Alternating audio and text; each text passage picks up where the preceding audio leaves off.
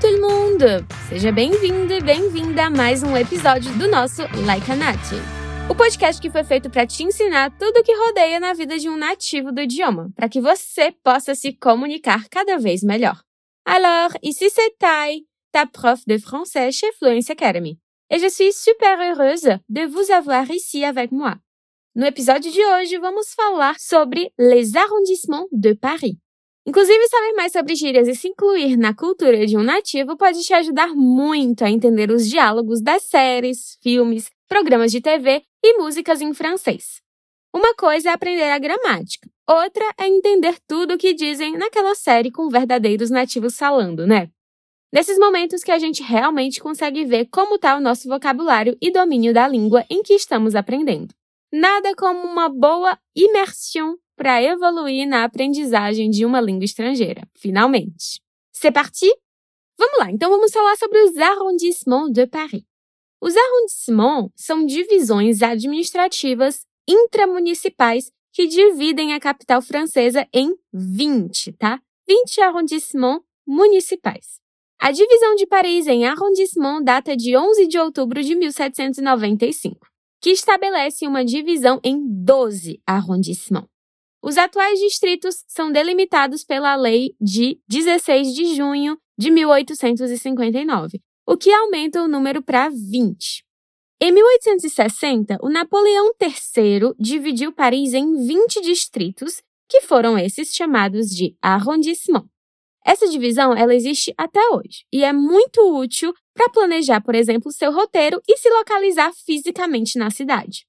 Esses 20 arrondissements foram projetados como uma concha de um caracol.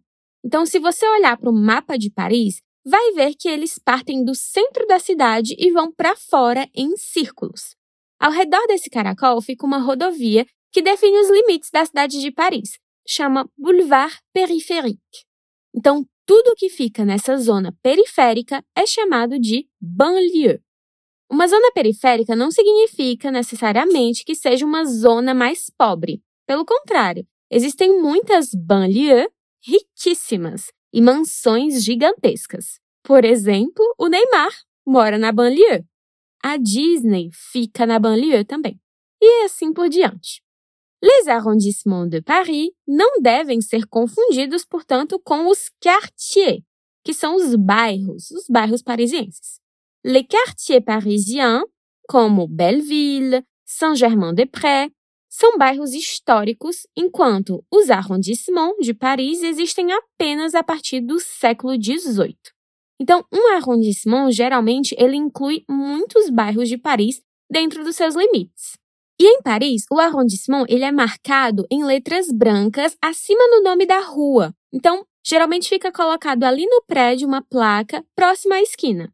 Depois de se acostumar a se localizar e olhar essas placas, vai ser fácil descobrir onde que você está. E quando você olha para o endereço em Paris, você vai ver um código postal. Por exemplo, 75006. Nesse exemplo, o endereço ele está em algum lugar no sexto arrondissement, porque o código postal da cidade de Paris começa com 75. Em seguida, o número é o do arrondissement. Lembrando que tem 20, né? Tá, mas já que tem 20, em quais eu posso me concentrar na minha primeira viagem para Paris? Bom, para quem vai para Paris pela primeira vez, não tem uma resposta fácil para essa pergunta.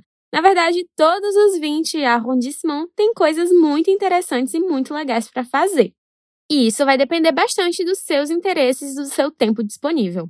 Eu vou deixar aqui agora alguns dos meus arrondissements preferidos e o que, que tem para fazer em cada um deles. Vamos começar pelo primeiro. Le Premier Arrondissement.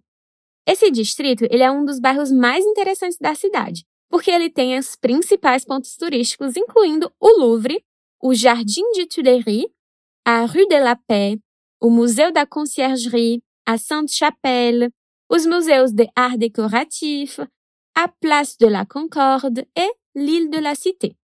Nele você também vai encontrar um shopping subterrâneo que é o Forum Leal. Depois vamos para o quarto arrondissement, le quatrième arrondissement. Esse distrito ele já possui duas atrações principais: a Catedral de Notre Dame e grande parte do Marais, que é um bairro bem conhecido aqui em Paris. E dentro dele, o Centre Georges Pompidou, que é um museu de arte moderna. Também você vai encontrar o Hôtel de Ville, que é a prefeitura de Paris, a Place des Vosges, o Museu Carnavalet, que é o Museu da História de Paris, e, claro, l'Île de la Cité e Île Saint-Louis também ficam por lá. Agora, um dos meus arrondissements preferidos, o quinto, Le Cinquième, é o famoso Quartier Latin, o bairro latino. E se engana ao achar que é porque tem latinos por lá. Não, é por causa da universidade, é onde fica a Universidade da Sorbonne, que foi onde eu estudei. E antigamente a Sorbonne só ensinava em latim, por isso o nome do bairro. Muitas atrações ficam lá, dentre elas o Panteão, a Mesquita de Paris e o famoso mercado de rua da Rue Mouffetard. Vamos passar então para o sexto arrondissement. Sixième arrondissement é o coração da margem esquerda de Paris. Tem o bairro Saint-Germain-des-Prés, o Jardim de Luxemburgo, a Igreja Saint-Sulpice, o mercado da Rue de Bussy e a famosa loja de departamento Bon Marché também fica por lá. Septième arrondissement, sétimo. Esse é o bairro chique e residencial lá do século XVIII.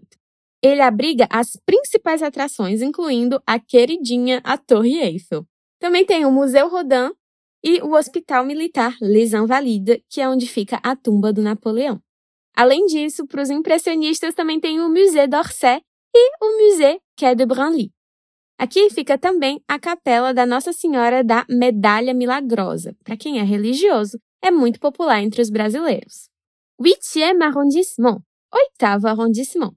O coração desse distrito super sofisticado e elegante é a Avenida Champs-Élysées. Então, lá no final tem o Arco do Triunfo e a Rue du Faubourg Saint-Honoré, que é uma rua da moda. Também tem a Avenue Montaigne, o Grand Palais, o Cabaret Lido e Crazy Horse. E vamos para os meus dois últimos arrondissements preferidos. Le neuvième, o nono, esse distrito ele é bem movimentado e ele abriga muitas lojas de departamento de Paris, assim como a Galerie Lafayette, que é quase que um shopping muito legal de visitar, e a Opéra Garnier, além do Musée Grévin, que é o museu de cera, e a Igreja La Trinité. Ele se tornou recentemente um dos bairros mais elegantes da cidade, graças à rua comercial Rue des Martyrs e à bela Place Saint-Georges. E para finalizar, 18e arrondissement, o 18. Esse distrito ele é multitécnico, ele é muito famoso, sobretudo pela romântica colina de Montmartre.